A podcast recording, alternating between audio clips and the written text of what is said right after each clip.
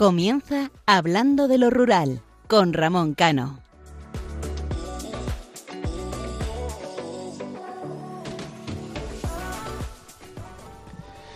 Muy buenas noches, queridos oyentes.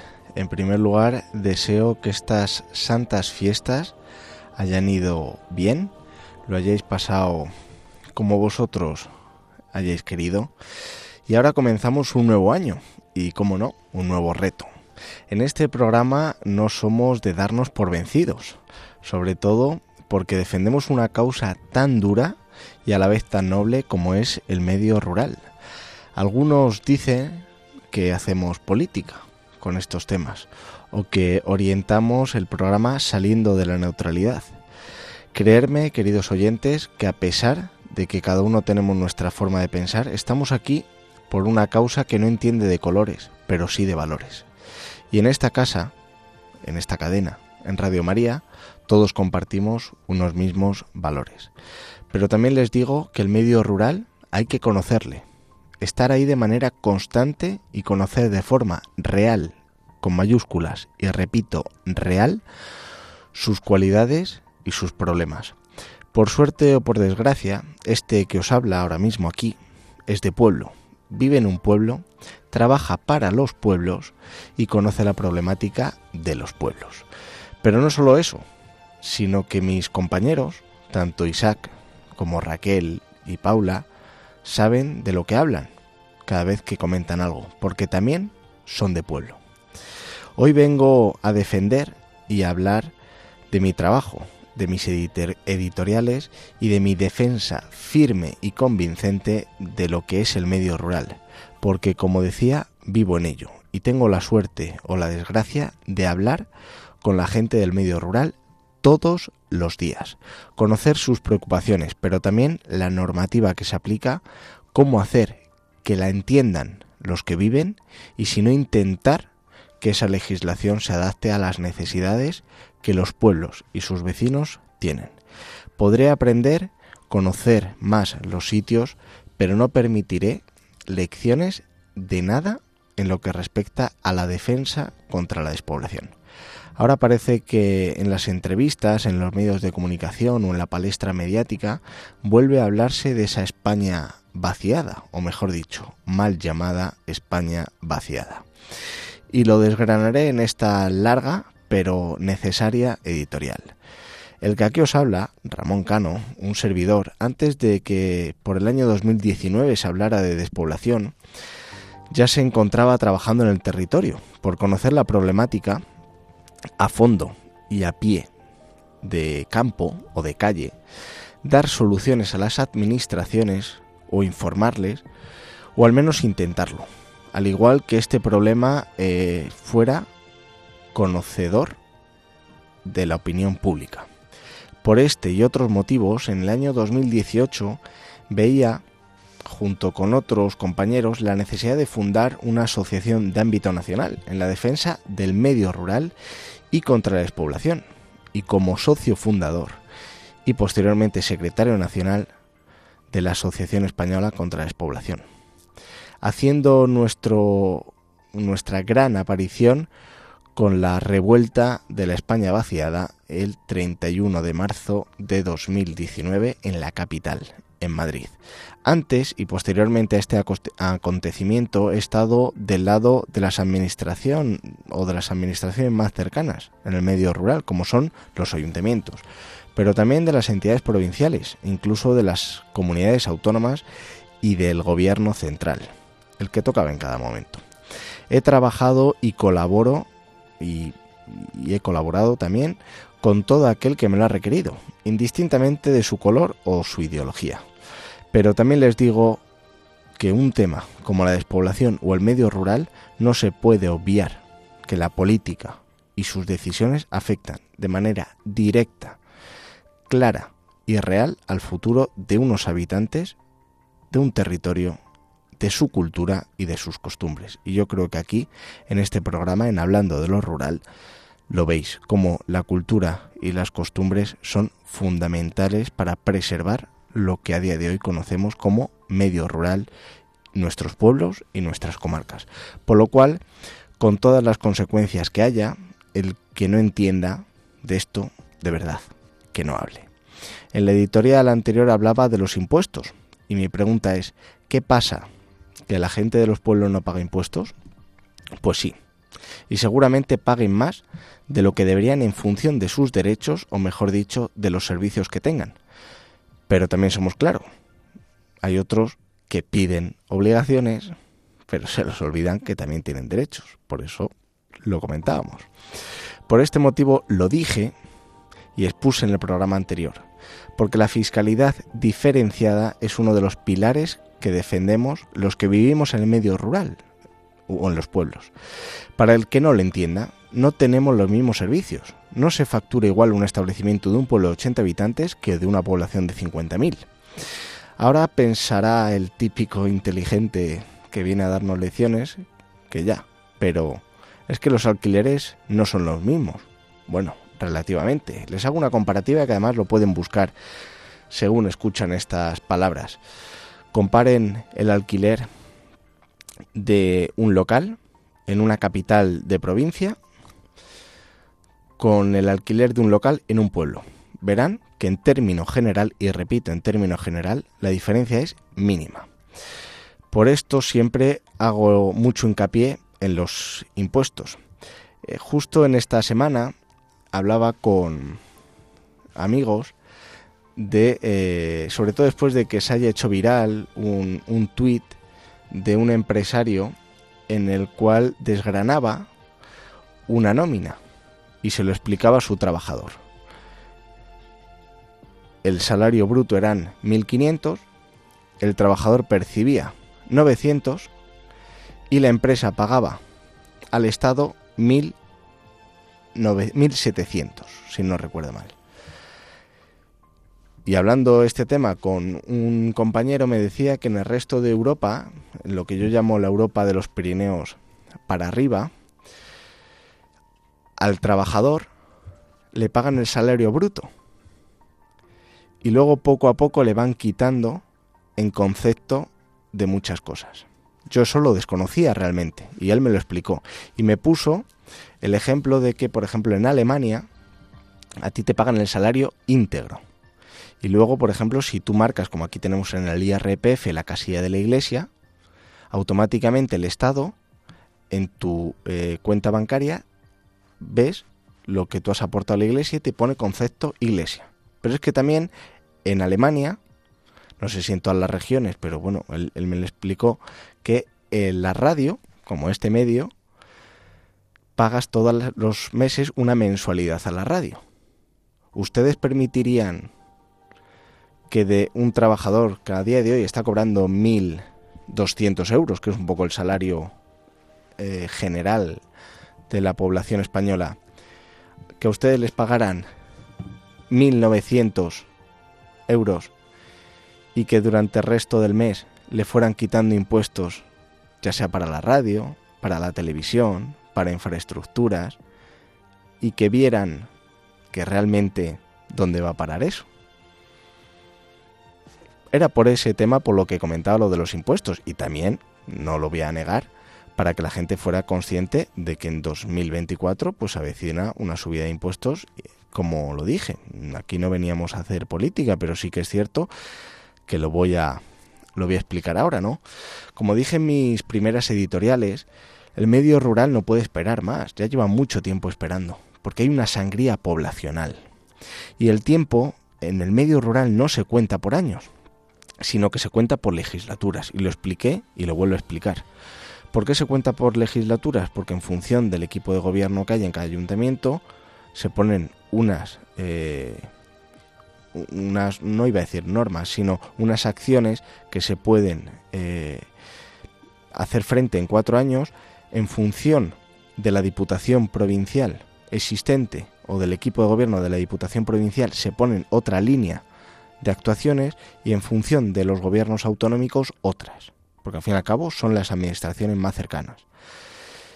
Mm, decía antes lo de los impuestos y ahora hemos visto en estas semanas como, aunque no lo han sacado mucho los medios de comunicación, pero yo creo que todo el mundo tiene de redes sociales y ahí eh, la información es transparente, ¿no? Como en otros países el sector primario se ha levantado y se ha levantado de manera contundente y decisiva por defender sus derechos, su dignidad, pero lo más importante, por defender su futuro, por quererse quedar en el medio rural, por querer preservar que la agricultura y la ganadería no la impongan desde los despachos, sino que se consensue y se negocie con la gente que conoce realmente esas profesiones. Aquí nos cuesta alzar la voz, aquí en España, ¿no? Y decir cómo son las cosas. Pero desde estos micrófonos, y es aquí a lo que quiero que la gente tenga claro, desde este programa, desde Hablando de lo Rural, vamos a seguir dando voz a aquellos que no la tienen, o mejor dicho, que tienen otras ocupaciones. Y nos lo transmiten tanto a Isaac como a mí, para que aquí lo hagamos, mm, lo, extendamos, ¿no? por eso, mm, a título personal y, como director del, programa, eh, a todos esos vecinos, pequeños empresarios, que muchas veces hablamos de empresarios y nos vamos a, a la calle Serrano, no, no, el que tiene una tiendecita, el que tiene una panadería, a los agricultores, a los ganaderos, a los pensionistas, también a los alcaldes y a las gentes del mundo rural, que cada vez que voy a un pueblo me dicen, oye Ramón, y a Isaac, seguramente él dirá lo mismo, que te escuché el domingo. Y gracias a ti y a tu equipo por explicarnos una problemática, que ahora lo voy a desgranar un poquito más, pero sobre todo gracias por darnos voz, por contar lo que te dijimos hace unas semanas, la última vez que viniste, y lo que es realmente lo que nos preocupa. Gracias por ser de los pocos medios que nos dais voz. Y voy a poner varios ejemplos muy recientes, muy, muy, muy recientes. Fuimos, ya lo dijo Isaac y ya lo repetimos, fuimos los primeros que hablamos de la enfermedad hemorrágica epizootica, que preocupaban a los ganaderos. Y aquí, en Radio María, por lo cual Radio María y sus oyentes y sus colaboradores se pueden sentir orgullosos que en este programa, en Hablando de lo Rural, hablamos con un ganadero que nos explicó cómo se encontró la situación. Y posteriormente, los oyentes a través de nuestro email nos pidieron más información y hicimos una entrevista a un veterinario para que los, eh, los ganaderos supieran cómo actuar, sobre todo porque los... Eh, las juntas comarcales o de veterinarios no tenían mucha idea o no les estaban dando soluciones. Pues aquí está. En este programa se, se hizo voz. Y además la gente nos lo agradeció. Porque además, oye Ramón, ¿cuál fue el programa? Vete, escúchalo. Y otro ejemplo, que además esta semana salió en los medios de comunicación, fue la brillante idea, entiéndase la ironía, de poner un guardia civil virtual con un coste de más de medio millón de euros, para así intentar tapar un parche enorme como es la falta de guardias civiles en los pueblos con todo lo que ello conlleva, entre ellos la seguridad y la tranquilidad de las personas mayores, sobre todo de las aldeas y de los pueblos más pequeños. Y aquí, nuevamente, en este programa, en Hablando de lo Rural y en esta radio, en Radio María, fuimos los primeros en denunciar que esa situación no iba a mejorar absolutamente nada. Pues esta semana diferentes asociaciones de guardias civiles, diferentes medios de comunicación han sacado la problemática. Tres meses después, el tiempo nos da la razón. Y eso no es porque Isaac tenga una bola mágica, ni yo tenga una mente privilegiada, no. Simplemente porque estamos en el territorio. Simplemente porque hablamos con la gente que mm, de, al fin y al cabo de lo que defendemos en este programa, que es el medio rural, es la despoblación, aparte de hacer un montón de entrevistas de cuestiones que preocupan o de cuestiones que interesan, también para sacar lo positivo, que damos a conocer eh, la fabulosa geografía que tiene España y sus pueblos, que a veces más cabreados de lo normal se nos puede escapar algo, pues bueno, somos personas, ¿no? Y estamos en lo cierto, también tenemos un cierto carácter, pero que nadie nos delimite lo que entra en la defensa de una causa desconocida y lo que no. Así que queridos oyentes, gracias por escucharnos, Gracias por estar cada domingo aquí y por confiar en nosotros para que seamos la voz que denuncie y diga lo que nuestros pueblos necesitan. Ahora sí, les habla Ramón Cano y me acompaña Isaac Palomares. Les recuerdo que nuestro programa es cada 15 días, los domingos de 12 de la noche a 1 de la madrugada, aquí en Radio María tiene una cita con Hablando de lo Rural. Para todos aquellos que quieran interactuar con nosotros y participar, lo pueden hacer a través de nuestro correo electrónico hablando de lo rural arroba radiomaria.es o a través de nuestra página de Facebook hablando de lo rural, la cual les animo a que la sigan. Y si quieren escuchar programas anteriores, lo pueden hacer en la página de Radio María, en el apartado podcast, buscando Hablando lo Rural, ahí estaremos. Y ahora sí, comenzamos.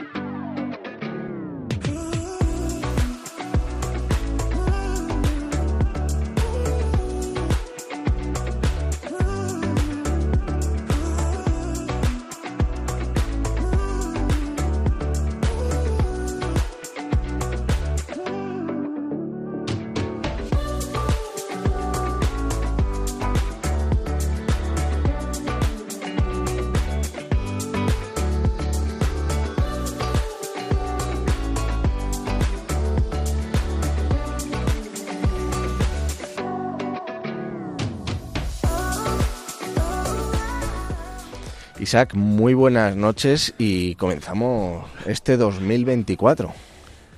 Ramón, buenas noches. Y la verdad, como tú has dicho muy bien, nadie nos tiene que delimitar en el sentido de que conocemos el mundo rural e intentamos poner el corazón encima de la mesa para aclarar las cosas que pasan en el mundo rural. Yo sé que hay gente del mundo rural que a lo mejor cosas que decimos les son incómodas. Les pido perdón. O sea, les pido perdón, de verdad, les pido perdón pero es que tenemos que poner, eh, pues eso, blanco sobre negro, contar lo que está ocurriendo para ayudar a que toda la gente del mundo rural salga adelante. Que como decíamos en el programa anterior, pues creo que muchas veces la propia gente del mundo rural no es consciente de los problemas y tiene que remar más para sacar adelante eh, eh, ese precioso campo que, que tanto tú como yo adoramos, queremos y amamos. Yo creo que al fin y al cabo nunca eh, se habla a gusto de todo el mundo, ¿no? Eh, pero sí que yo cada vez que hago un programa y cada vez que vengo a, a la radio, mm, me voy tranquilo y vengo tranquilo. Sobre todo porque somos de los pocos programas o medios de comunicación que habla de los problemas reales. Hablar de lo bonito que es el campo, de la gente está cansada de las ciudades y se va al campo y monta su eco huerto, pues chico, mm, aquí no venimos a engañar a nadie, del eco huerto no puedes vivir. El eco huerto no te va a dar para pagar la factura. Eh, bueno, hay un eco huerto muy cerca de aquí, que no voy a decir el pueblo, que me gustaría que fueran a verlo para que vieran en qué se ha convertido el eco huerto pero es lo que hay. Eh, la Guardia Civil nos ha dado las gracias por la labor que hemos hecho eh, con toda la problemática del robo de, de, aceituna, de todo tipo de productos en el campo, de, corderos, de cabritos. Y eso es lo que tiene que quedar. O sea, nosotros lo que tratamos de hacer aquí cada, cada madrugada del sábado al domingo, eh, cuando, cuando estamos, es poner en valor lo que tenemos y defender a la gente que de verdad lucha por el mundo rural. Pero lo que no podemos hacer, y lo digo alto y claro, es blanquear a aquellas personas que tratan de aprovecharse, que tratan de aprovecharse de mala manera. Pues hay un pasaje a mí que me gusta mucho y lo comentábamos creo que antes de, de, la vida de Jesús, cuando entra en el, en el templo y a, y latigazos echa, echa a los cambistas, a los mercaderes. Jesús actuó así porque creía que debía hacerlo, lo hacía con, con todas las consecuencias. Nosotros cuando hablamos del mundo rural lo hacemos con todas las consecuencias porque creemos y entendemos que es la mejor forma de defender a nuestra gente, que se sienten solos, que sienten que nadie los defiende, que solo de vez en cuando, en Madrid, en los despachos, eh, se habla de ellos y eso es muy triste.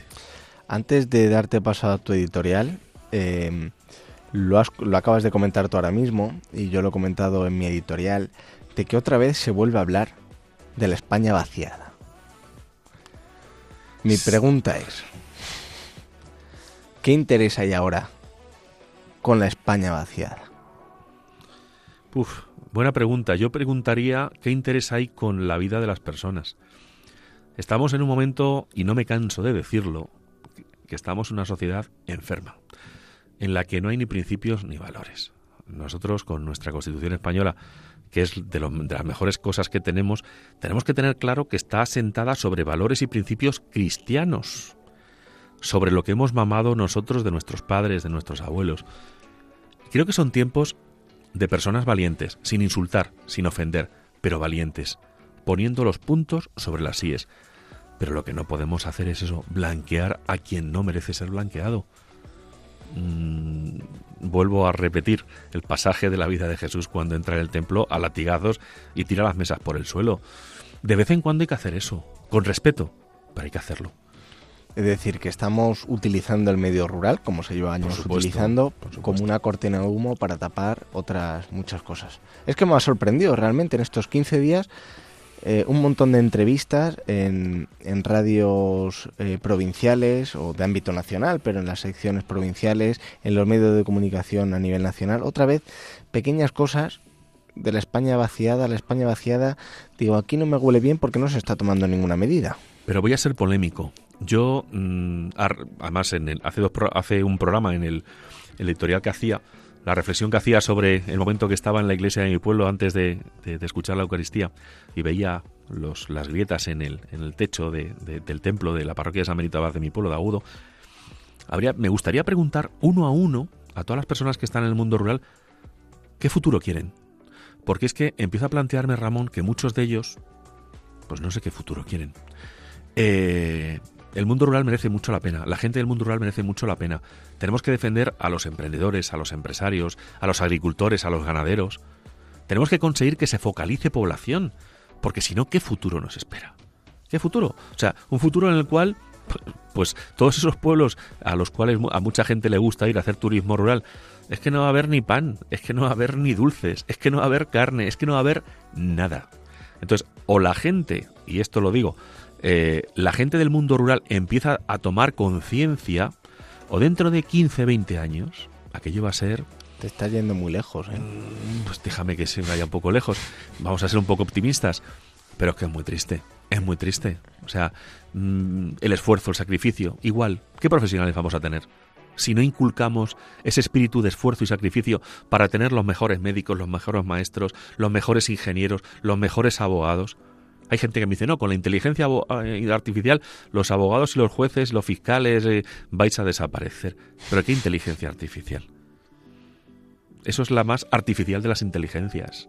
Tenemos que poner por encima de todo a un hombre que cree en Dios y a un hombre que defiende a Dios, porque si no, pues eso acabaremos como la película Terminator, con la revolución de las máquinas, aquello será un puñetero desastre y perdón por la palabra, pero es el camino y yo de verdad me gustaría sentar uno a uno a los habitantes de los pueblos, tengo muy claro a partir de cierta edad lo que me van a decir. Pero tengo una duda con los que tienen que vivir su vida en los pueblos, ¿qué quieren? ¿Una paguita? ¿Una subvención? ¿Una ayuda? ¿Para qué? ¿Para comer? ¿Para beber algo todos los días y ya está? Subsistir. Subsistir. ¿Ese es el futuro que queremos para España? ¿Ese es el futuro que queremos para el mundo rural, para las ciudades? Yo ahí me bajo del burro y me voy. Bueno, entonces estás en el programa correcto. Así que ahora sí, Isaac, te di paso con tu magnífica editorial.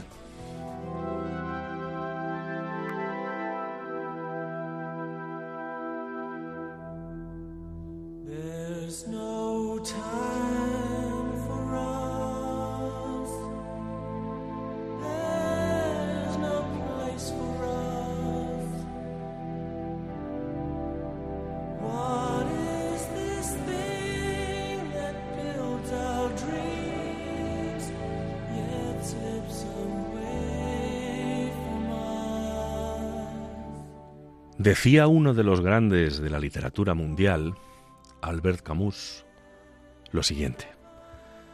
En el medio del odio me pareció que había dentro de mí un amor invencible. En medio de las lágrimas me pareció que había dentro de mí una sonrisa invencible. En medio del caos me pareció que había dentro de mí una calma invencible. Me di cuenta, a pesar de todo, que en medio del invierno había en mí un verano invencible. Y eso me hace feliz. Porque no importa lo duro que el mundo empuje en mi contra, porque dentro de mí hay algo mejor empujando de vuelta. Mis padres me enseñaron a poner la otra mejilla, a poner el corazón aunque me ofendieran, me apuñalaran, a respetar aunque no fuera respetado, a amar aunque no fuera amado. Enseñanzas de esa generación que nos dio la vida y que hizo mucho mejor y más grande este país.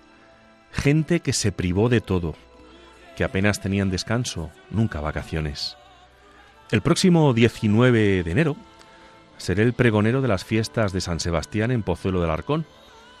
Y quiero decirles a todos ustedes que para mí es un honor tremendo porque de alguna manera todos y cada uno de nuestros oyentes estarán en ese momento tan mágico y especial para mí.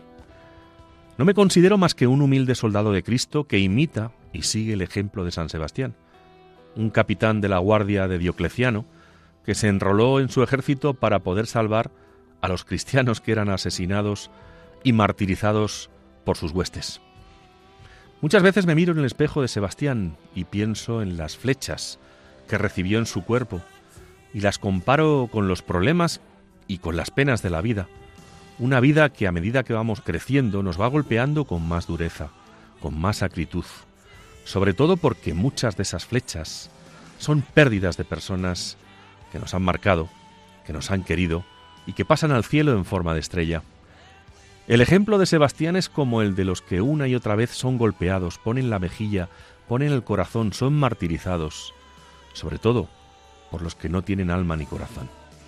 En estos tiempos oscuros, tiempos en los que digo que la sociedad está enferma, lo decía antes, es muy fácil observar el ejemplo de personas que lo dan todo por los demás, que no tienen dudas a la hora de ofrecer su corazón, su vida, sus momentos para que los demás sean felices. El problema está cuando vemos que esas personas dan y dan, se ofrecen, muestran su cara amable, y los que yo llamo egoístas, no malos, solo piensan en ellos y suelen ser aplaudidos por el, foro, por el foro romano, porque en estos tiempos lo malo se aplaude como lo bueno y lo bueno se desprecia como malo. Yo les invito a seguir el ejemplo de mis padres, el ejemplo de Sebastián, que no dudó en ofrecer su pecho para ser asaeteado y posteriormente ser machacado a garrotazos, porque es la forma de estar más cerca de Dios, es la forma de entender que la vida es mejor cuando se da todo, a pesar de no recibir nada, amar sin ser amado, querer sin ser querido, pero sobre todo, ser feliz poniendo el corazón en cada gesto, en cada momento, ante cualquier situación o persona.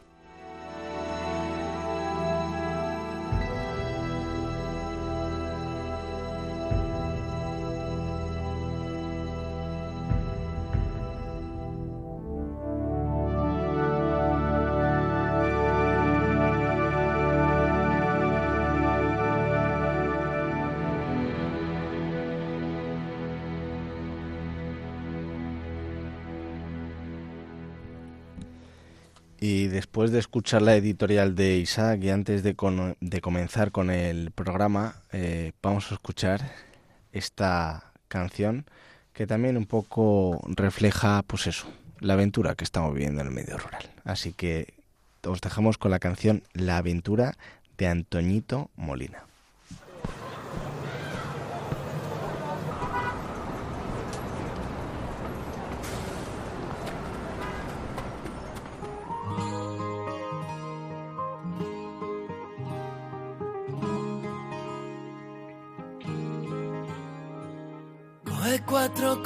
Que nos vamos. A la aventura con lo puesto y sin pensarlo. Donde los miedos no te paren y queden lejos. para que la vida nunca más te llene menos. Porque vivir no es tan solo respirar, ni que lata el corazón. Es que te tiemblan las piernas, es llorar de la emoción, es volverte a enamorar perdonarse y perdonar. La aventura de la vida está a puntito de empezar. papá, papá, está a puntito de empezar, papá, papá. De equipaje llevo lo aprendido, de copiloto un disco de Sabina, la ubicación en manos del destino, para vivir siempre en primera fila, los malos rollos los dejo pa' otro, esto es más sencillo por momentos, sin darle tanta, tanta vuelta al coco, y no morirme antes de tiempo, porque vivir no es tan solo respirar, ni que lata el corazón, es que te tiemblen las piernas, es llorar de la emoción, es volverte a enamorar perdonarse y perdonar. La aventura de la vida está a puntito de empezar, papá, papá, está a puntito de empezar. No me da miedo volver a empezar las veces que hagan falta. Lo que da miedo es quedarme donde sé que muero cada día que pasa, aunque la vida hoy no venga a recogerme. Yo saldré a buscarla, papá papá. Pero yo saldré a buscarla, papá, papá.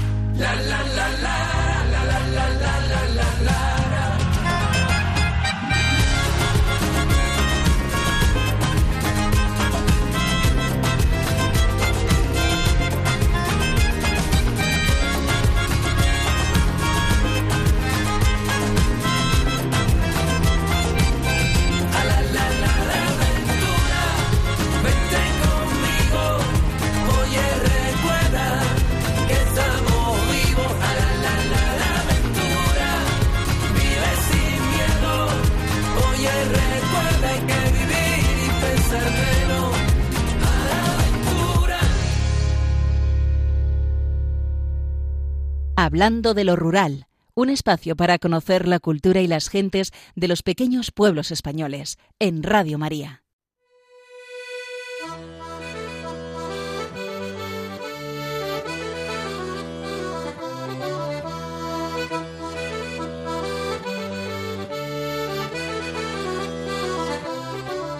El tema del día.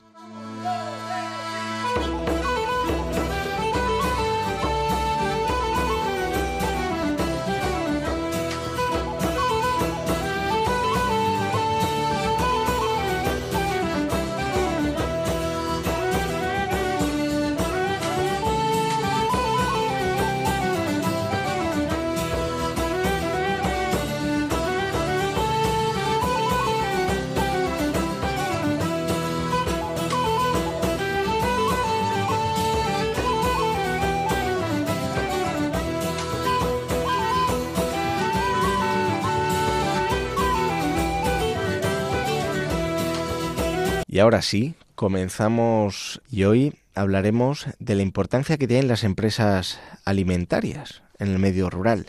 Y primero voy a hacer una introducción y luego Isaac eh, va a hacer la entrevista para que los oyentes lo sepan a una de las personas más importantes. Aquí últimamente Isaac solamente traemos a gente importante y yo creo que eso es lo que se tiene que valorar de, de este programa, ¿no?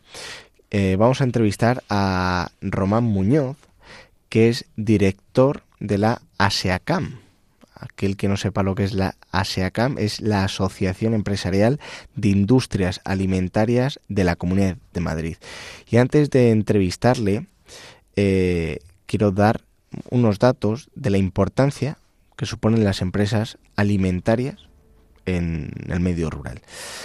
El Ministerio de Agricultura, Pesca y Alimentación, el MAPA, junto con Cajamar, la Federación Española de Industrias de Alimentación y Bebidas, FIAP, ha difundido el estudio elaborado por la consultora CREAP y en el que destaca la industria alimentaria como un actor imprescindible, y repito, actor imprescindible en el medio rural. Esta industria, es decir, la industria alimentaria, se encuentra en municipios que acogen el 70,7% de la población de la España vaciada. Nosotros ya sabéis que vamos a decir la España, eh, la mal llamada España vaciada.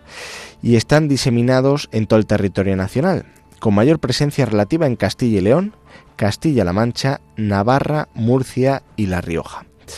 Entre las aportaciones de la industria de alimentación y bebidas, IAP, se encuentra la lucha contra la despoblación.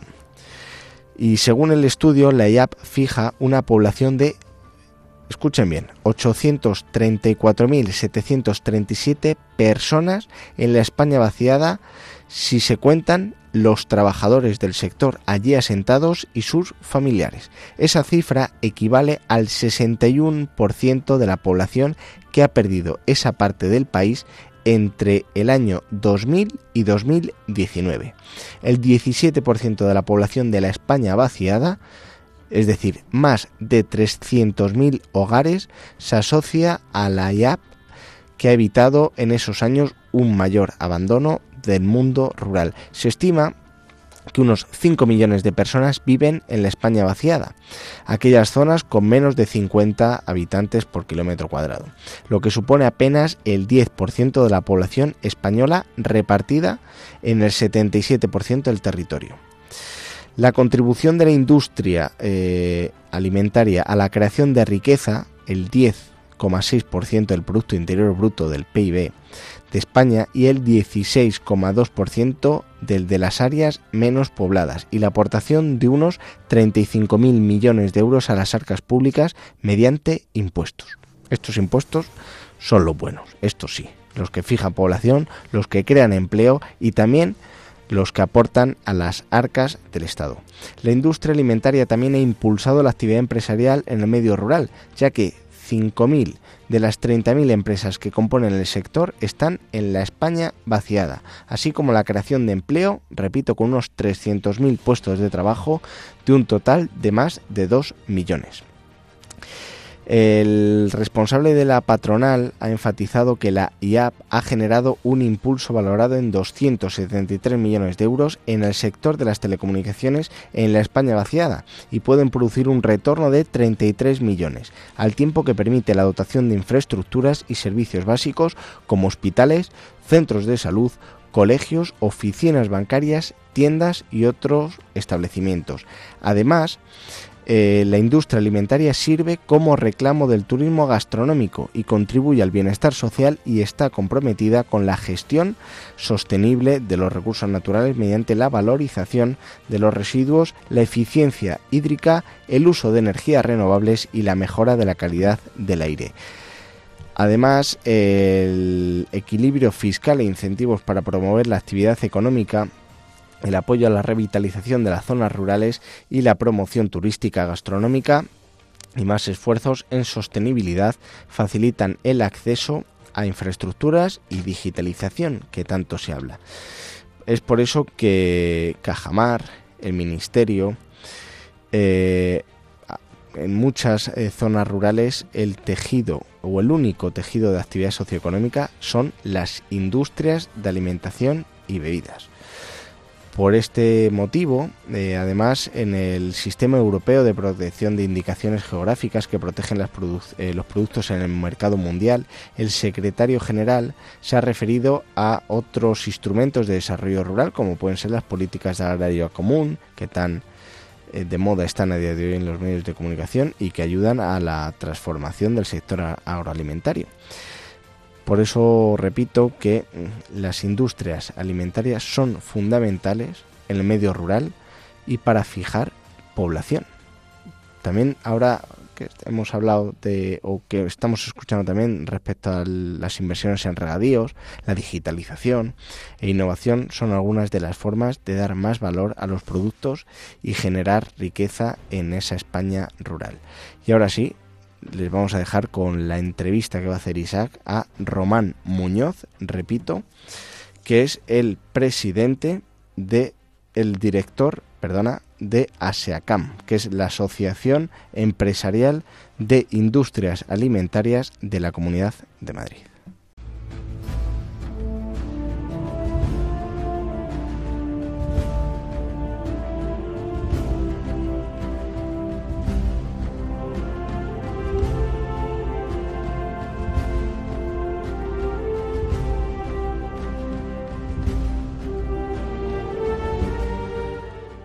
Pues qué mejor que, esta música de una de, mis películas favoritas, Gladiator, para presentar a un auténtico gladiador en la defensa del mundo empresarial y del mundo rural.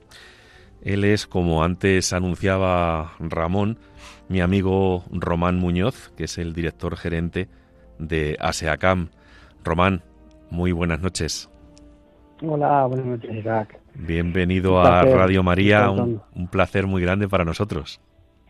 Jolín, y para mí. Mm, eh, alguna vez he estado en, otras radios, ¿vale? Pero yo, con el cariño que tengo a, a nuestras madres, pues bueno, que me entreviste Radio María y que me entrevistes tú, pues bueno, un honor. Intentaré hacerlo hacerlo bien. No, no, no llegué a, Gladiator, ¿vale? Pero bueno, con, que, con, con poquito me, me conformo con tu con tu cariño y, con eso, y con el cariño de nuestra madre. Exacto. Román, ¿qué es ASEACAM para que nuestros oyentes de Radio María en todo el territorio nacional lo entiendan? Bueno, pues ASEACAM es, es una asociación de, empresarios con dos características. Una, estos empresarios tienen que elaborar, transformar eh, alimentos y tienen que hacerlo en fábricas e instalaciones en la Comunidad de Madrid. Por ejemplo, todas aquellas empresas que, cogen un salmón y lo transforman en un salmón ahumado, o que cogen el café en verde y lo transforman, o que cogen carne y hacen hamburguesas, o cogen leche y hacen queso, o cogen uvas y hacen vino, ¿no? O cogen aceitunas y, hacen aceite. Todas esas empresas que, se hacen en la Comunidad de Madrid eh, son pueden ser de, de Asiacán y con alguna característica especial, que es que eh, con poquito campo que hay, con poquita ganadería para alimentar a 6 millones, 7 millones de personas, ¿no? Pues aquí en Madrid eh, tenemos que, que, recurrir a eso, a producto que venga de, todos los sitios del mundo, ¿no? De España, del mundo, para, para poder suministrar alimentos con seguridad, con garantía, con calidad y con servicio y con un buen precio a los, a los madrileños, principalmente a los madrileños, pero hay empresas que, que, bueno que venden en todo el mundo también, evidentemente. Sí, pero entiendo que también gran parte de ese producto que se transforma procede del campo madrileño. O sea, para, eh, como decimos aquí, lo que defendemos aquí en, Radio María, en Hablando de lo Rural, la defensa del mundo rural para focalizar población y que se siga manteniendo la población en nuestros pueblos, en los 179 pueblos que hay en la Comunidad de Madrid. El 99% del producto que agrícola y ganadero que se hace en Madrid lo transforma la industria alimentaria y se consume en Madrid. Eh, el vino, el aceite, los espárragos, las fresas, el, ajo, ¿no? que son los productos más típicos, como ahora la, huerta, la huerta de Madrid que está, está muy, muy en valor, tanto la de Carabaña como la de Villa Prado, eh, los productos como, como garbanzo, ahora está la ruta del garbanzo, o sea, todo el producto agrícola y ganadero, fíjate la carne de Guadarrama, ¿no? Otras ganaderías como la finca o como Vaca Negra, ¿no? Pues todo eso en la mayor parte eh, se queda en Madrid. Sí, sí, claro que sí. Lo que pasa es que, claro, para alimentar Madrid, no, pues hay que hay que traer productos de otros sitios de España, que también, oye, que también eh, fabrican o producen un producto que luego se va a vender en Madrid. Pues bueno, pues también también fija fija territorio no solo en Madrid, a los de Madrid, sino también a los de Castilla o a los de Asturias, ¿no? Que venden productos aquí en Madrid también, claro. Y Román, ¿qué tenemos que hacer?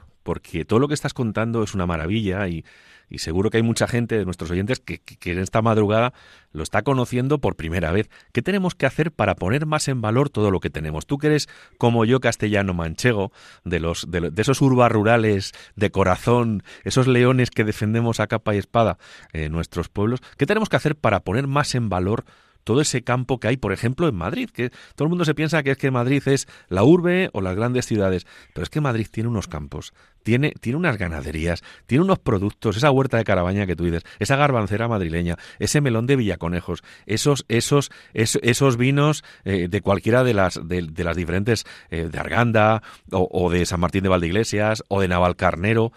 ¿Qué tenemos que hacer para ponerlo más en valor y para que la gente se lo crea un poco más? Eh, yo creo, fíjate, eh, nuestra actividad ¿no? en la asociación, que lleva 29 años, es promocionar esos alimentos. Y nos queda mucho que hacer, ¿vale? Con lo cual llevamos 29 años y aún así mm, nos queda mucho que hacer. Pero, mira, eh, hay dos cosas. Una, el corazón. O sea, tiene que llegar al corazón, ¿no? Tiene que llegar al corazón de que, de que este producto es bueno. Entonces yo lo que, lo que diría es pruébalo. En una cata de vinos, yo te pongo siete vinos y te pongo uno de Madrid o cinco de Madrid y no dices este está peor. Seguro que dices qué bueno que está este vino, seguro, ¿vale? Si te dicen que es de Madrid y que está hecho vendimiado a 20 kilómetros de, tu casa o a 30, que está hecho con una bodega de con trabajadores que viven en tu, en tu propio piso, en tu propio bloque de pisos, ¿sabes? Pues dice, holy, ¿no? Entonces, yo creo que, que, tocar el corazón eh, hay que tocarle, hay que darle a degustar, ¿vale? Y luego hay, hay otra parte eh, que es la, digamos, la económica, ¿vale? La económica. Tú puedes pagar más por algo que te guste más, pero si pagas lo mismo, ¿vale? Por algo que te guste más y encima te demuestro que las industrias, los productos que se hacen en Madrid tienen calidad suficiente e igual que cualquier otro producto de España, eh, entonces, ah, ah, ¿cómo, cómo? ¿Que, que, que no hay que pagar más? No, no, no, no hay que pagar más. ¿Por qué no hay que pagar más? Porque toda la industria de España viene eh, a competir a Madrid y compite muy bien la de Cuenca en Cuenca, la de León en León, ¿no? Pero cuando viene a Madrid, te pegas en el mercado con todas las industrias. Y aquí, como dices tú, nadie compra un producto porque sale de Madrid, ¿no? Lo compra porque es bueno. Entonces, si aquí viene toda la industria de España y resulta que un producto de Madrid compite igual que el de León, igual que el gallego, igual que el de el andaluz, es porque es bueno, es que es impepinablemente. No puede haber otra. O sea, esto sí que son, son matemáticas, ¿sabes? Si estás en el mercado eh, compitiendo con todo lo mejor de España que viene aquí a Madrid, es que tienes que ser igual, al menos igual que ellos. Con lo cual, pues nada, que, sepáis, sobre todo los madrileños, pero bueno, cualquiera que venga de fuera, que defiende su, su vino de su zona o sus jamones de su zona o su, lo que tú quieras, ¿vale?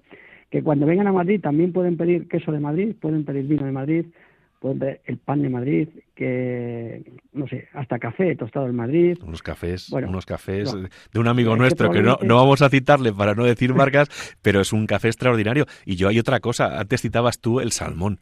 Vamos a ver, eh, yo cuando, me hace mucha gracia cuando alguien me dice, no, he comprado un salmón noruego hecho no sé dónde, pero vamos a ver.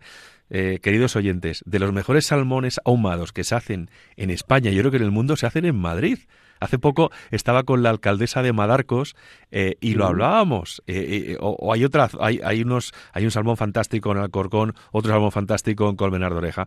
Pero si es que Madrid Román lo tiene prácticamente todo. Y según la OCU, que sabes que es una organización que, que, que pone muchas pegas a los alimentos, el mejor salmón de España se hace en Rivas por una, por una empresa que la dirige una mujer y que de sus 40 trabajadores, 38 son mujeres. Fíjate. O sea que es que, eh, bueno, pues sí, cosas curiosas, ¿no? Pero bueno, también de nuestros amigos gallegos que nos están escuchando, cuando tú les preguntas que dónde se come el mejor marisco, ¿qué te dicen? En Madrid. Que Madrid. el mejor puerto de mar, Madrid. Claro, vamos a ver. En Madrid hay eh, un centro de, de, distribución muy importante, el más importante de España están las grandes compañías de distribución de España, los grandes supermercados, hiper, no, sus sedes centrales están en Madrid. Un cliente muy exigente está en Madrid. Eh, entonces, el mercado, el mercado está, es muy competitivo, muy competitivo. Hay desde, bueno, tú lo sabes, menús desde 300 y pico euros, ¿no? De, David Muñoz, a menús de, de, 9 euros todavía en, algún, en alguna zona y en algunos restaurantes de, de Madrid. ¿Y cómo pueden competir? Pues haciéndolo bien. No, mm. no hay más. Y Román, y, hay, otra cosa importante que hacéis en Asiacama es colaborar con las escuelas de hostelería que tenemos en la Comunidad de Madrid, que son fantásticas también. Es que es, que es algo increíble. Bueno, es que eh, nosotros siempre, aunque te, he empezado diciendo que éramos eh, empresarios que, que trabajan con los alimentos, que elaboran, que transforman, pero entendemos que esto es un tema de cadena, esto es un tema de cadena alimentaria. O sea, tenemos que estar de mano de nuestros productores, tenemos que estar de mano de nuestros distribuidores, de nuestra hostelería, de nuestros centros de investigación, de nuestros, todo lo que tuvieras, y de nuestro personal. uno de los mayores retos que tiene ahora mismo el, sector este, y, creo que casi todos los sectores, es el tema, hablamos del talento, ¿vale? De personal. ¿vale? Si podemos formar a personas, podemos ayudar a personas que encima nos van a ayudar luego ellos cuando sean profesionales de la hostelería y van a saber, van a conocer de nuestros quesos o van a conocer de nuestro de nuestra carne, ¿no? Es que es nuestra obligación. Es que en, la labor de un empresario está un tema de, responsabilidad social y ¿Y cómo no vas, vas a ayudar a tus, a tus próximos y futuros profesionales cuando, cuando encima ellos te van a ayudar a ti? ¿no? Es que, o sea, mm, no sé, no sé. Nos encanta el, el sumar todos. Eh, ahora acabamos de crear el clúster de agroalimentación. En el clúster de agroalimentación queremos que estén todos los sectores, todas las empresas con lo mismo, con un voto cada uno, ¿vale? Donde estén unidos tanto el agricultor como el, corte inglés, ¿vale? Como empresa grande, como el pequeño ganadero, como el centro de investigación más importante de España, como el pequeño productor de, café o de, o de churros que tenemos en Madrid, ¿no? Con las mismas posibilidades que, el mayor hotel de cinco estrellas de Madrid, ¿vale?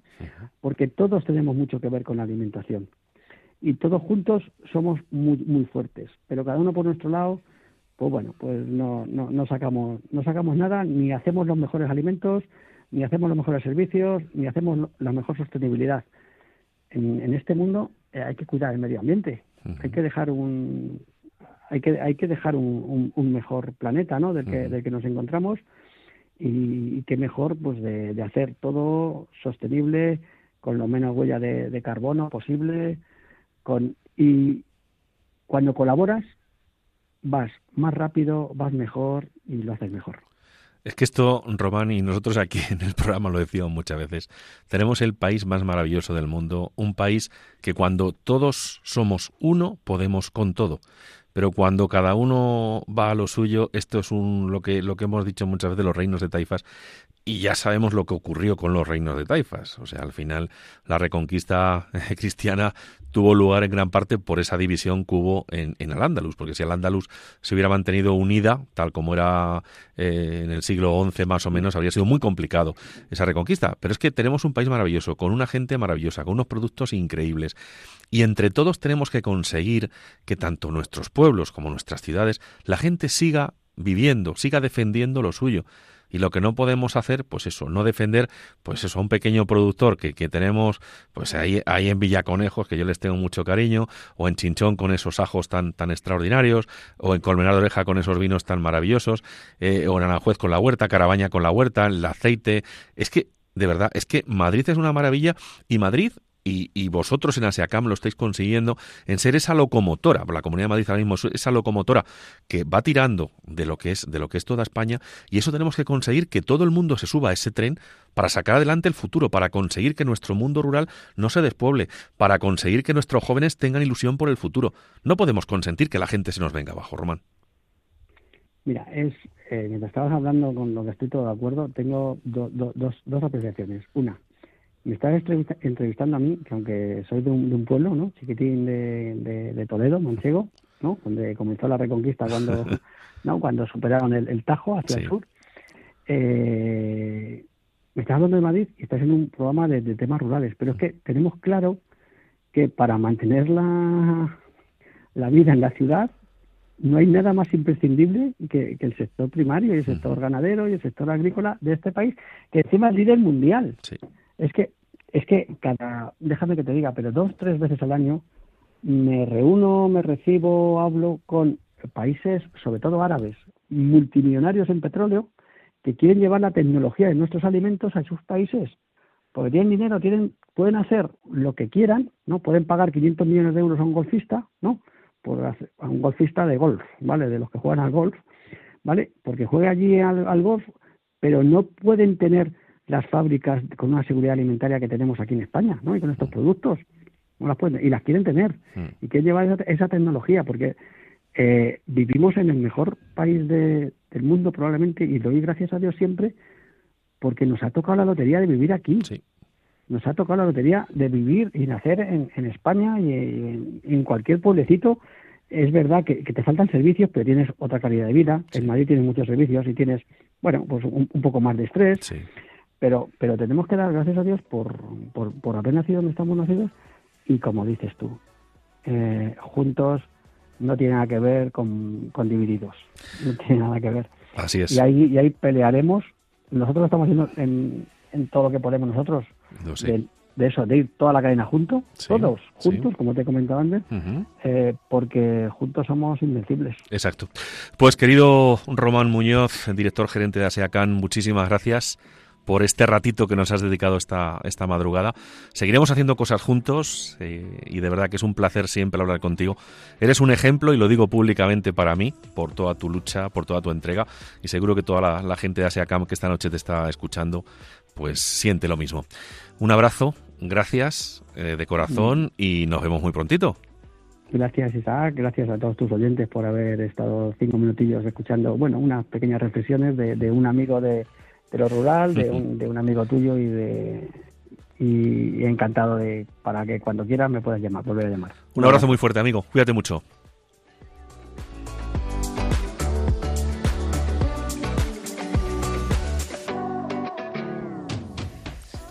Isaac, pues otro programa que nos despedimos. Así que, queridos oyentes, querido Isaac, en 15 días nos vemos. Hasta pronto.